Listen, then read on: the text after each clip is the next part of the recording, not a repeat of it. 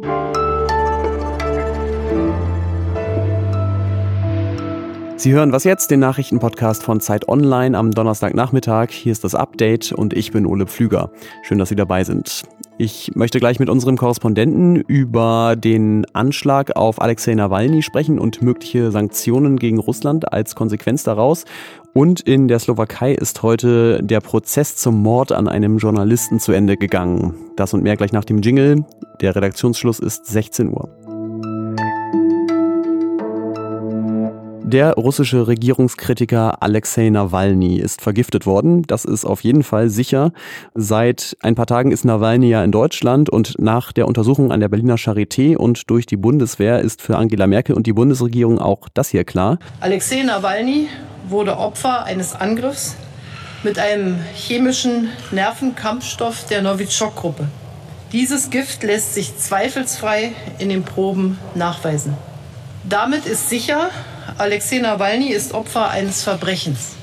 Diese Kampfstoffe wurden in den 70ern für das sowjetische Verteidigungsministerium entwickelt und in der Vergangenheit sind sie auch schon gegen andere Gegner der russischen Regierung eingesetzt worden. Die steht jetzt also mal wieder unter Verdacht, ähm, dass sie einen Kritiker versucht hat, mundtot zu machen. Die Reaktionen darauf waren in Deutschland und Europa erwartungsgemäß heftig. Wir erwarten, dass die russische Regierung sich zu diesem Vorgang erklärt. Es stellen sich jetzt sehr schwerwiegende Fragen, die nur die russische Regierung beantworten kann und beantworten muss. Und das, was die Kanzlerin da sagt, das ist eigentlich noch das Netteste, was zuletzt gesagt wurde. Aus Teilen der deutschen Politik hat man heute sehr laute Forderungen gehört nach Sanktionen. Und ähm, dazu möchte ich jetzt mit Michael Thumann sprechen, der außenpolitischer Korrespondent der Zeit ist. Hallo. Hallo Ole. Die Forderung, die da ja heute, glaube ich, am drastischsten war, die hat man ja aus Reihen der FDP und auch der Grünen gehört, das war das deutsch-russische Pipeline-Projekt Nord Stream 2 zu beenden. Hältst du das für realistisch und was würde das bedeuten? Die Frage ist da, was heißt beenden? Äh, denn die Bundesregierung hat halt eine ganze Reihe von Genehmigungen gegeben damit dieses Pipeline-Projekt von Russland nach Deutschland gebaut werden kann und äh, auf deutschem Boden dann vollendet. Und wenn man diese Genehmigung zurückziehen würde, dann könnten sich die Unternehmen, auch Gazprom, sofort hinstellen und Regress von der Bundesregierung fordern. Wir haben das bei den Atomkonzernen schon gehabt. Und das ist etwas, was man überhaupt nicht will, dass noch deutsche Steuergelder an Gazprom gehen, äh, wenn man das aufkündigt. Ähm, deshalb muss man, äh, glaube ich, viel mehr die politische Unterstützung zurückziehen. Auch das würde schon helfen. Und dann haben wir ja noch den ganzen Komplex der amerikanischen Sanktionen, die ohnehin dieses Projekt immer unwahrscheinlicher machen. Die EU-Kommission hat jetzt ja schon gesagt, dass sie erstmal keine Sanktionen verhängen will. Trotzdem gibt es ja Forderungen, dass sich Europa da mal auf eine einheitliche Linie verständigen sollte. Wie könnte so eine Linie denn aussehen, wo sich alle europäischen Länder drin wiederfinden, aber die dann Russland eben auch ja irgendwie beeindruckt? Ich glaube, man äh, darf sich da nicht auf Felder konzentrieren, die Europa ohnehin ein bisschen trennen und wo Frankreich russlandfreundlicher und Polen russlandfeindlicher oder russlandkritischer ist, sondern man muss einfach auf den Fall selbst gehen und den internationalisieren.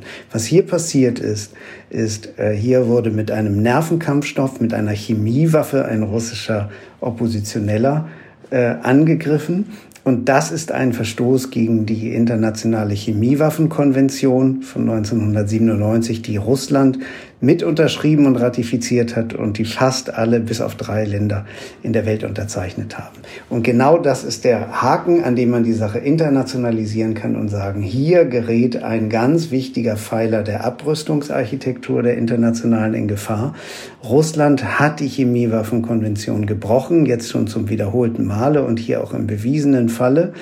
Und dagegen muss sich die internationale Gemeinschaft zusammenschließen. Und das müssen die Europäer zu ihrer Sache machen, diese Botschaft in die Welt zu tragen. Es geht, glaube ich, hier um Isolation.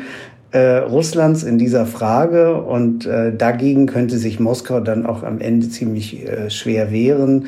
Bei allen anderen Fragen besteht immer die Gefahr, dass es die Europäer spaltet. Vielen Dank, Michael Thumann. Gerne. Der Gesundheitszustand von Alexei Nawalny ist übrigens weiterhin kritisch. Ist ja immer so ein bisschen leicht, befremdet auf Fälle wie diesen mit Nawalny zu gucken und sagen, ja, in Russland, da passiert sowas, da werden Regierungskritiker umgebracht oder zumindest schwer verletzt. Ähm, tatsächlich ist aber genau das vor zweieinhalb Jahren auch mitten in der EU passiert, und zwar 2018 in der Slowakei.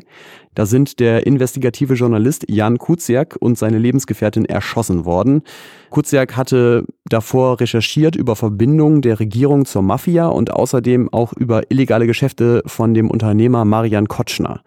Und genau dieser Kotschner, der stand heute vor Gericht, weil der Verdacht besteht, bestand, dass er diesen Mord beauftragt hat.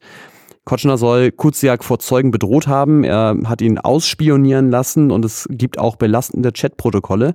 Aber all diese Indizien haben dem Gericht nicht ausgereicht, um ihn zu verurteilen. Kotschner ist heute genauso wie eine weitere Beschuldigte freigesprochen worden. Der einzige, der da schuldig gesprochen wurde, das war der Fahrer des Fluchtwagens. Was noch? In diesen Tagen der Pandemie produzieren wir noch mehr Müll als sonst. Einer der Gründe dafür ist, dass weniger in Restaurants gegessen wird und mehr Essen mitgenommen wird. Die Städte ächzen unter der Pizzakartonflut. Das schreibt die Nachrichtenagentur dpa. Ähm, insbesondere in Nürnberg und in München scheint das ein Problem zu sein, dass die Kartons die Mülleimer verstopfen und in Parks liegen bleiben. Die Frage ist natürlich, was kann man dagegen tun? Eine Idee ist ein Pfandsystem für Pizzakartons. Das lehnt aber die Bundesregierung bisher ab, unter anderem aus Hygienegründen. Und die DPA hat dann auch mal bei einem Pizzabäcker nachgefragt, ob man die Kartons nicht irgendwie ein bisschen faltbarer gestalten könnte. Das ist aber wohl offenbar schwierig, weil, naja, eine Pizza hat eben so eine gewisse Grundlabbrigkeit und deswegen braucht der Karton auch eine gewisse Grundstabilität.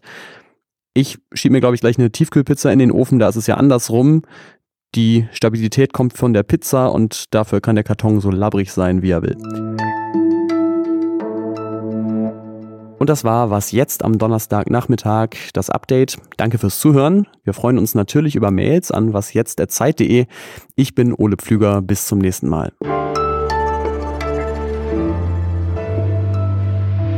Puh, heute ganz schön viel Kriminalität in der Sendung. Ein Mord, ein versuchter Mord. Ich komme mir ein bisschen vor wie Sabine Rückert.